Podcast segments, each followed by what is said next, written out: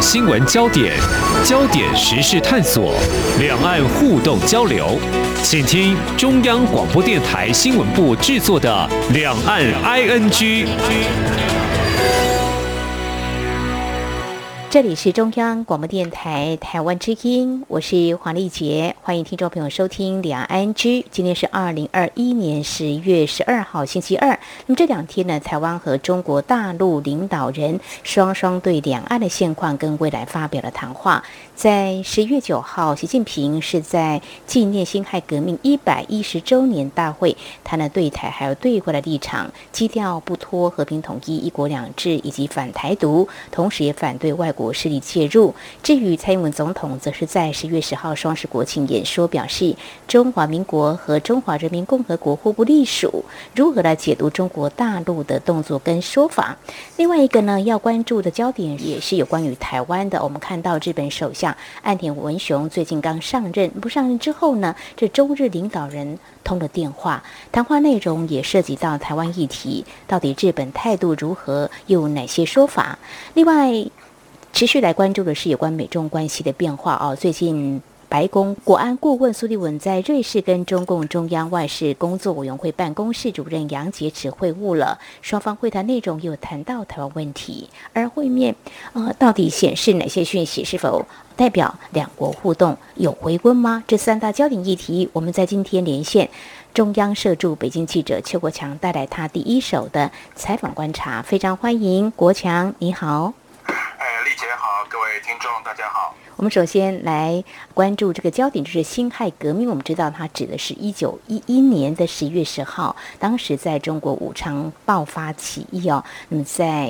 一九一二年推翻了清朝统治，就建立中华民国。那么之后因为中国国民党和中国共产党发生了内战哦，国民政府就播迁来台，就此两岸分治。而我们现在要谈是习近平在北京。所举办的这个纪念辛亥革命一百一十周年大会的谈话内容当中，刚刚有提到哦，是不是就像我所看到的相关报道说，呃，他就延续一贯和平统一、一国两制还有反台独立场，没有新意呢？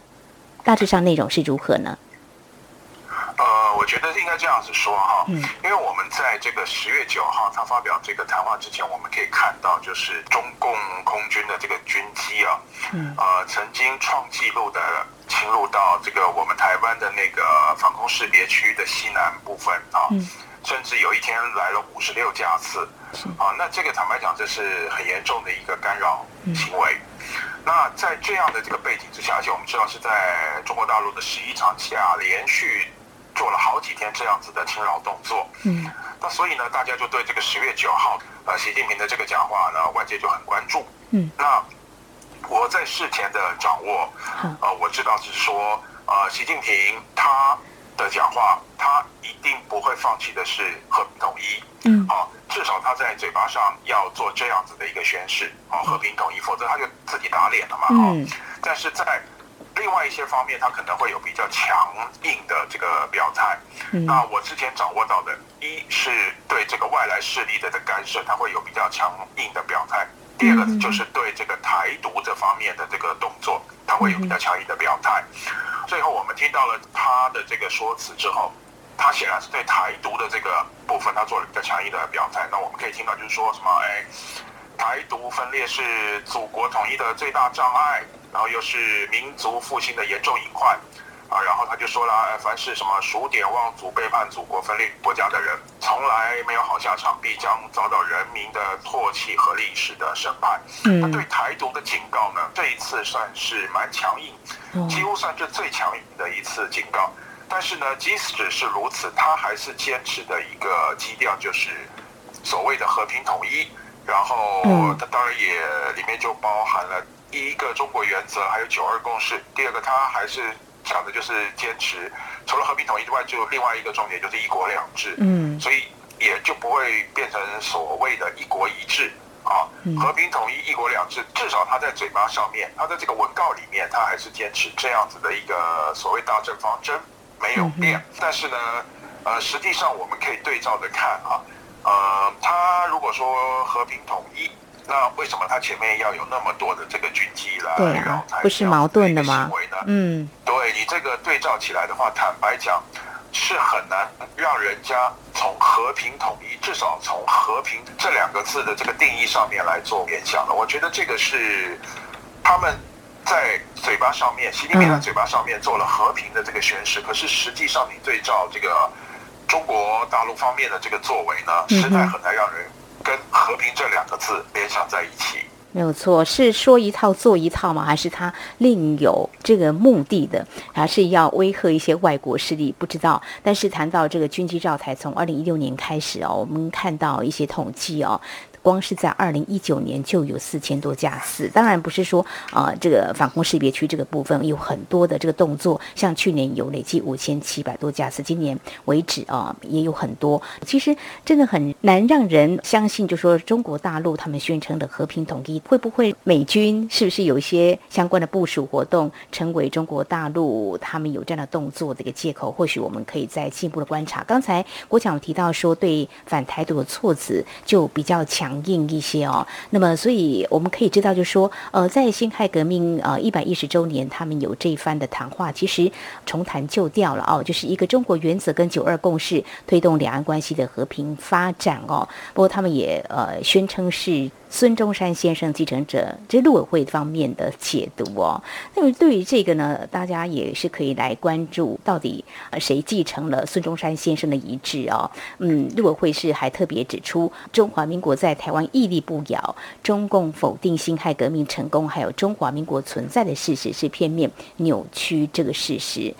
另外，我们蔡总统在国庆演说当中其实也有回应哦，习近平的谈话就是四个坚持嘛。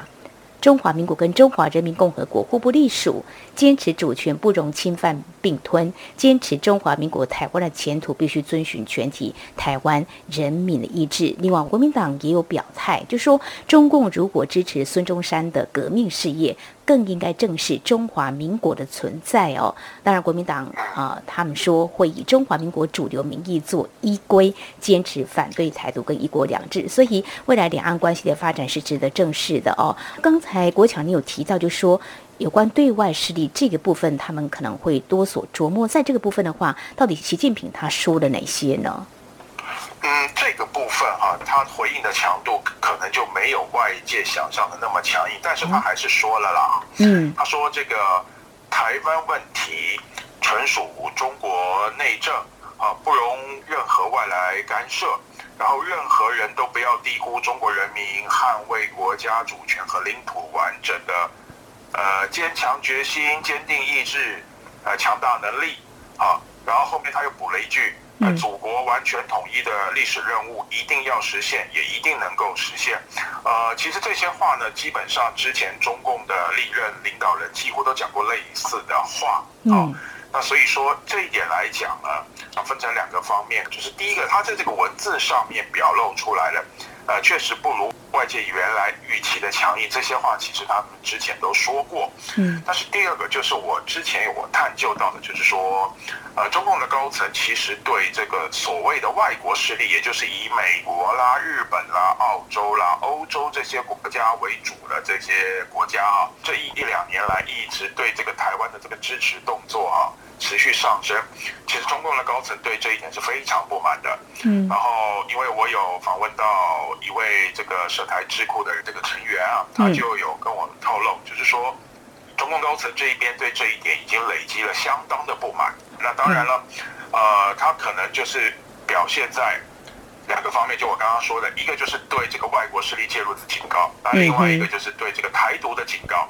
呃。结果他文字上面表现出来的是放在对台独的警告，好，那所以说中国大陆这方面呢，他对这个境外势力介入，其实呢，他心里也明白这些事情的这个起因，其实是因为他们自己最近这几年在国际上的一些所所为，让大家慢慢的觉得，呃，你的所谓中国崛起，实际上是一种霸权的这个姿态在崛起，而不是。他自己所宣称的所谓和平崛起，这样子，再加上这个，大家也慢慢感受到他的威胁，所以说，这些国家联合起来来挺台湾，这是很自然而然的结果。但是呢，呃，中共方面对这一点他不满，所以说呢，呃，我们再回到刚才，就是连续几天他们派了几十架次的这个军机来扰台。嗯，那当然也有一个原因，就是我们知道的，就是美国、英国这五六个国家的这个船舰啊，嗯，在这个台湾附近，比方说还有在有在那个南海，也有在太平洋，也有在冲绳一带的海面啊做联合演习。嗯那也有人说呢，这个中共发动这么多架军机扰台呢，也可能跟这个这几个国家在这个台湾附近的这个海域啊做联合演习有很大的关系。那实际上呢，中共是在既表态给台湾看，就是说，哎，台湾不要跟这些国家来挂钩，也是在跟这些国家表态，就是说，你不要来干涉台湾的内政，你即使来这边演习，我还是有办法来对付你。其实这有表态的这个因素在里面。好，这是中国大陆指外部势力啊来干预所谓的中国内政。我想主要指的还是美国，但是刚刚才国强有提到，包括日本、澳洲、西欧等等，也可以说是很明显的有些挺台的言论哦。所以在这个部分，可能中国大陆是累积的相当的不满，而趁这个时候呢有所表态哦。所以呢，整体看起来就是在习近平的谈话对台的立场呢是一贯的，但是呢措辞强硬呢那。中国大陆学者又怎么样来看呢？他们是不是也这么觉得说，呃，一贯的态度之外，可能有一些讯息是也值得我们台湾方面来关注的？呃，那我想这个部分要分两个部分。第一个是十月九号当天呢，嗯、习近平发表了这个谈话之后呢，我有访问了大陆的这个厦门大学的教授刘国生，他是非常资深的这个涉台研究学者。呃，他就有讲，所有的这些外界的揣测，不管是在台湾。还是中国大陆的内部，还是说是国外，嗯，呃，都不要再有曲解跟怀疑。什么意思呢？就是说，习近平还是强调了这个和平统一、一国两制，啊，那这个反对台独。那所以说呢，既然是和平统一呢，大陆的内部还有台湾就不必再把它想成说是要武统，啊，那当然就是说，前提是台湾不能有这个所谓台独的这个行为跟做法啊。嗯，那这是一个。第二个就是说。所谓中国大陆要统一台湾的这个模式呢，还是坚持的是一国两制，不会变成所谓的一国一制或者其他的所谓制度哈。嗯，那这是一个。第三个，这个中国大陆反对台独的基本的立场是不会有任何改变的。嗯，所以这个的意思就是说。中国大陆对台湾的大政方针不会有任何的改变，不会因为说，呃，最近美国它的对这个中国大陆的军事压力或者是各方面的压力增加而会有改变。嗯，当然我们也知道中国大陆内部有很多这种所谓要武统的这种声音，特别是存在在他们的这些年轻族群啊，网络上，啊，但是呢，这个习近平他在他的这个讲话里面强调了这一点呢，他这个代表就是说。中国大陆官方、中共官方的这个对台和平统一的这个立场呢，嗯哼，基本上至少在口头上面是没有变，但是实际上我们还是回到我刚才讲的，我们看到他之前做了这么多的动作，这个军机扰台的动作，啊，你要大家去相信他坚持的是和平统一，坦白讲，绝大多数的台湾人是很难能够把这两者能够嗯。联想在一起的。哦，这是一个。那第二个就是蔡总统的双十国庆谈话，嗯，啊，发表了之后呢，中国大陆的也有学者就是对这个表达了比较分歧的一些立场，他是觉得说蔡总统讲的这些话呢，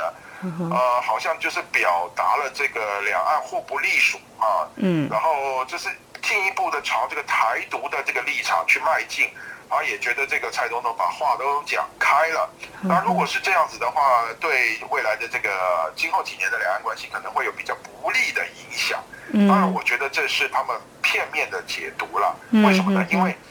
呃，蔡总统讲。中华民国跟中华人民共和国互不隶属，这是一个政治现实啊。没错，这个从一九四九年到现在二零二一年一直都没有改变的现实啊。嗯，这个你要把这个也解释成台独的话，那台湾基本上百分之九十九的人都是台独。嗯嗯嗯。啊，如果你是要硬要这样解读的话，我觉得这是一种很严重的扭曲。啊，虽然他们的学者也这样讲，但是我觉得他们在这方面。呃，很有可能还是为了要迎合他们官方的这个立场，但是实际上，我们从这个法理上面来说的话，这实际上这个蔡总统讲的互不隶属，这是一个很明确的政治现实。没有错，没有错。也许中国大陆的学者是迎合中国官方的说法，因为我们看到中国大陆国台办发言人马晓光，他在十号当天就说，蔡英文总统的国庆演说鼓吹台独、煽动对立。波洛会是回应指出，中共国台办毫无建设性的规则。以及批判污蔑，只会加深两岸隔阂跟认知差距。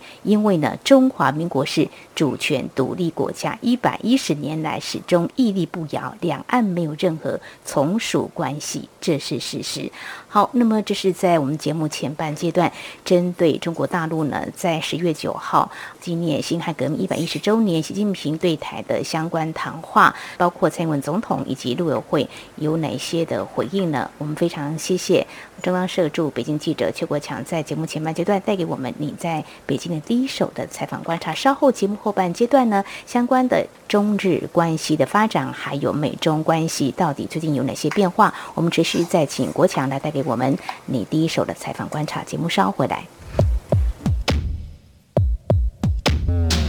今天的新闻就是明天的历史，探索两岸间的焦点时事，尽在《两岸 ING》节目。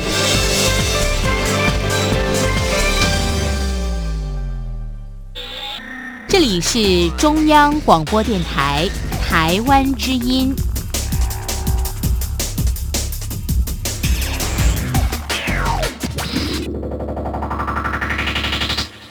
这里是中央广播电台，听众朋友继续收听的节目是《两岸 ING》。我们节目持续连线中央社驻北京记者邱国强，而继续我们要跟国强来谈的一个话题，我想听众朋友有关注到日本首相岸田文雄是在四号刚上任哦，那么八号是跟中国国家主席习近平通了电话。对于台湾问题的部分，我们看到媒体的一些报道是，习近平说，中日要妥善处理历史、涉台等重大敏感问题，管控好分歧，要把握好正确方向，维护好两国政治基础跟大局。那么，我想。首先来看中国官媒报道，呃，是不是就谈到这些重点？就说，诶，他们未来会对台湾问题管控，但是当然我们要注意到，就是说，呃，日本的态度如何？这个部分的话，是不是先告诉我们官媒大致上有什么样的一个报道？呃，我是针对这个中国大陆的媒体报道的这个部分来看。嗯、那新华社的报道有讲说，哈。习近平跟岸田也是强调啊，中日是近邻啊，两国关系友好呢，有助于世界稳定和平啊，这一类的算是官话。比较重要的是，我后面要讲这个，就是说中国跟日本要认真汲取两国关系正反两方面经验。那我们知道反的经验就是这个钓鱼台这个事情啊，对，然后恪守这个中日四个政治文件确立的各项原则。啊，然后妥善管理好历史、涉台等重大敏感问题。其实他要讲的主要就是涉台、台湾的这个问题啊。然后管控好分歧，那分歧的话就是这个钓鱼台的这个问题啊。要把握好正确方向，维护好两国关系政治基础和大局。那为什么要这样讲呢？其实呢，因为我们知道，二零一二年钓鱼台的这个事件爆发之后，中国跟日本的关系曾经跌到谷底。后来慢慢慢慢的，经过了这样差不多五六年的时间，才慢慢爬起来。对，有一段时间就是安倍晋三，就是他们的前首相安倍晋三曾经访问北京。嗯，好，那一段时间中日的关系差不多改善的几乎到了八九成了。然后我们知道有一一度就是中日两国是想敲定习近平在二零二零年访问日本。嗯，可是因为疫情的关系被打断了。嗯，那目前也看不到什么时候能够恢复。但是我们知道安倍晋三他是对台湾非常友好的一位首相。嗯，然后他之后的继任的这个菅义伟呢，也是啊。那这个岸田文雄呢，他在这方面的面貌是比较模糊一点哈。嗯，因为岸田文雄之前他算是一个鸽派啊。相对的鸽派，可是因为他在竞选那个自民党总裁的期间呢，他也对中国讲了一些比较强硬的话，嗯所以说现在外界对他到底是比较亲中还是亲台呢，嗯并不是十分的这个清晰啊，嗯呃，所以说呢，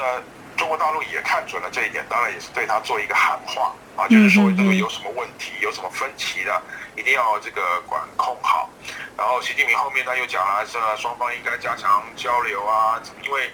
呃日本才刚办过这个东京奥运嘛，就是说祝对这个日本成功举办的表示祝贺，然后也欢迎日本。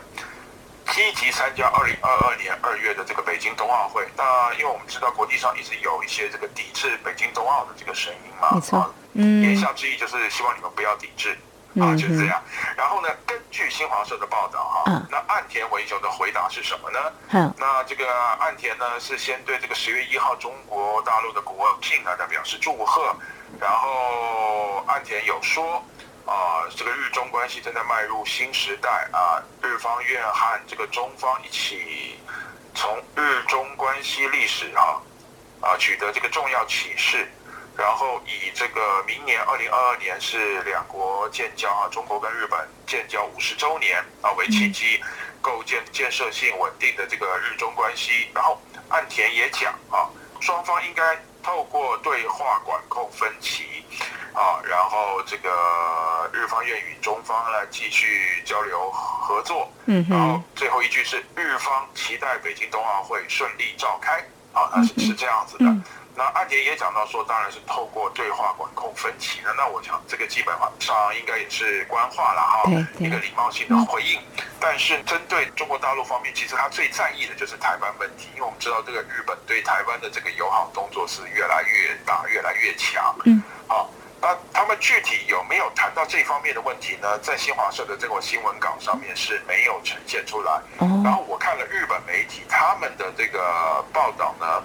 有一定程度的差异。那差异还好，并没有很大啦。嗯啊，但是就是说，岸田文雄有跟这个中国方面，就是跟习近平有表达，就是说亚太地区的这个局势啊，需要用这个和平的手段来解决两岸之间的这些事情呢。不管是怎么样的一个情况之下，应该要用这个和平的这个方式啊，来协商，类似这样的话。啊，但是这些话呢，在这个新华社的这个稿子里面是没有呈现出来的。嗯哼，好，非常谢谢国强你的观察跟说明哦。其实是呃，岸田文雄他是比较属于鸽派，未来到底是亲中或比较亲台，真的是有待时间来做一些观察。不过我们也看到一些报道，就说他就任的时候，如果谈到他对外关系，就说呃，日本的外交安保政策基础是美日同盟，会强力推动自由与开放的印度太平洋地区跟中国建。建构安定的关系，在强力敦促中国采取负责任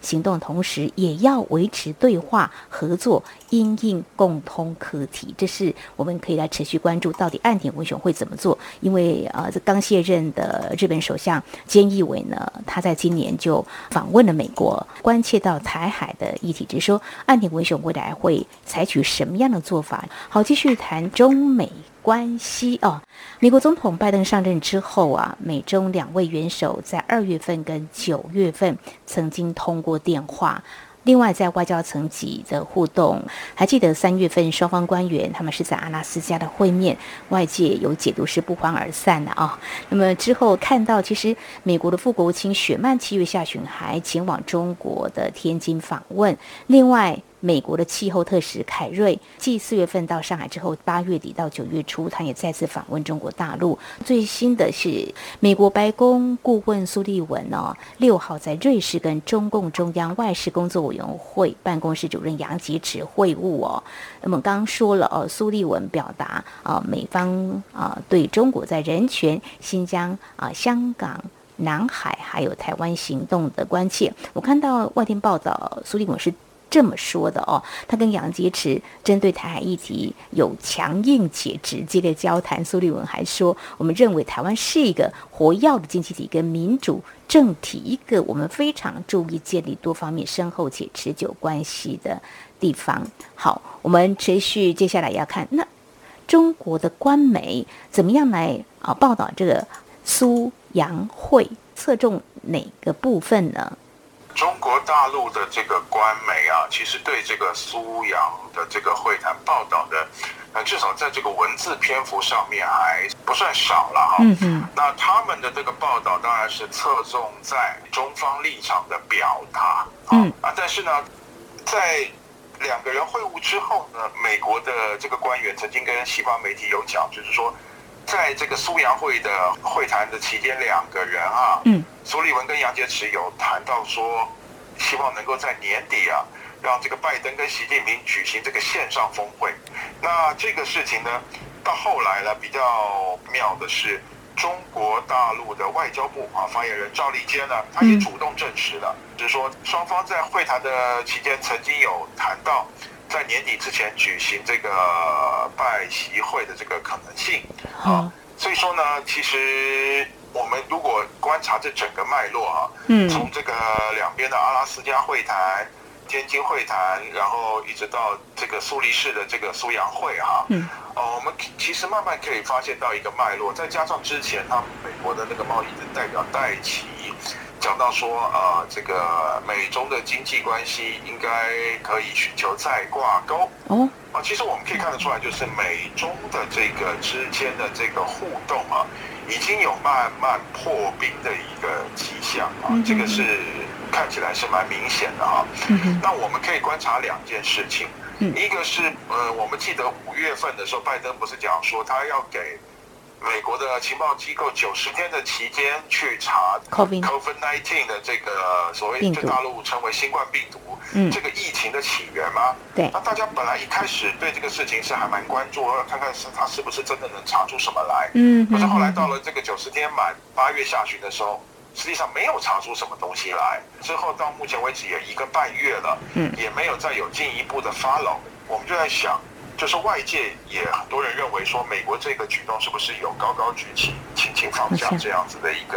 考量？那这是一个。第二个就是这个孟晚舟的获释，我们也知道孟晚舟其实他对美国方面是做了某种程度的认罪，只是中共他们不承认而已。嗯，然后。对美国做了认罪之后，他在加拿大的公开的这个法庭上面，他自然就不必认罪了。啊，于是这个中共就拿回去在国内做了这个孟晚舟拒不认罪的这种大内宣，然后还搞了这种热烈欢迎的这样一个场面。但是我们都知道，如果他不认的话，美国也不会说让加拿大去把孟晚舟放回中国去。那就是说，大概从七八月开始，我们就可以看到美中的这个关系慢慢的有破冰的这个迹象，但是呢，这个美中关系，你说要恢复成像奥巴马时代的那种水平呢，基本上这种可能性是很低的。啊，嗯，基本上这个美国跟中国大陆会持续的保持在这种竞争的这个状态。嗯，好，那因为这个美国已经把中国大陆当成是这个战略竞争对手嘛，对，这个大方向如果没有改变的话，呃，你说美中关系要恢复成以前亲密的状态呢，是。不太可能的，但是呢，在一些这个做法上面，也许会有一些缓和。比方说，这个贸易的这个谈判，也许在未来明年或后年的某一个时间又又在开始。那你年底的时候，也许看到这个拜登跟习近平两个人在这个视讯上面见面，也许他们会谈一些什么问题，包括台湾，啊，包括这个亚洲，包括各方面，包括这个贸易，他们都有可能在谈。啊，那我们也知道，这个拜登对这个中国的立场基本上。呃，他并没有像前任总统川普那样子的强硬，所以我觉得回过头来看这个苏杨会啊，似乎有这种在为美中关系啊做这种解冻破冰的这样的一个准备。这两个人的会晤呢，可以算是在这方面的动作的一个先驱。嗯嗯，好，非常谢谢国强带给我们的观察，就是中美关系呢，有可能啊会慢慢破冰啊。当然，这个好的关系的建立。还要再观察，这是有关美中关系变化。另外，针对日本对台湾的关系处理，那么在新首相岸田文雄上任之后，会不会有一些改变？另外，针对中国大陆在辛亥革命一百一十周年，那么由中国大陆领导人习近平他所发表对待谈话，显示了哪一些讯息？我们在今天非常感谢中央社驻北京记者邱国强带来你第一手的采访观察，非常谢谢国强，谢谢。谢谢，各位听众。以上就是今天两岸安居节目，非常感谢听众朋友您的收听。如果听众朋友您对节目有任何宝贵意见，我们管道非常多，您可以来信传统信件，请您寄到台湾台北市北安路五十五号，写到两岸安居节目收就可以了，或者利用电子邮件信箱 i n g at r t i 点 o r g 点 t w。还有听众朋友，我们也非常欢迎您。加入李安安居节目的粉丝团。你在脸书等搜寻栏位上打上李安安居来搜寻就可以了。祝福您，我们下次同时间空中再会。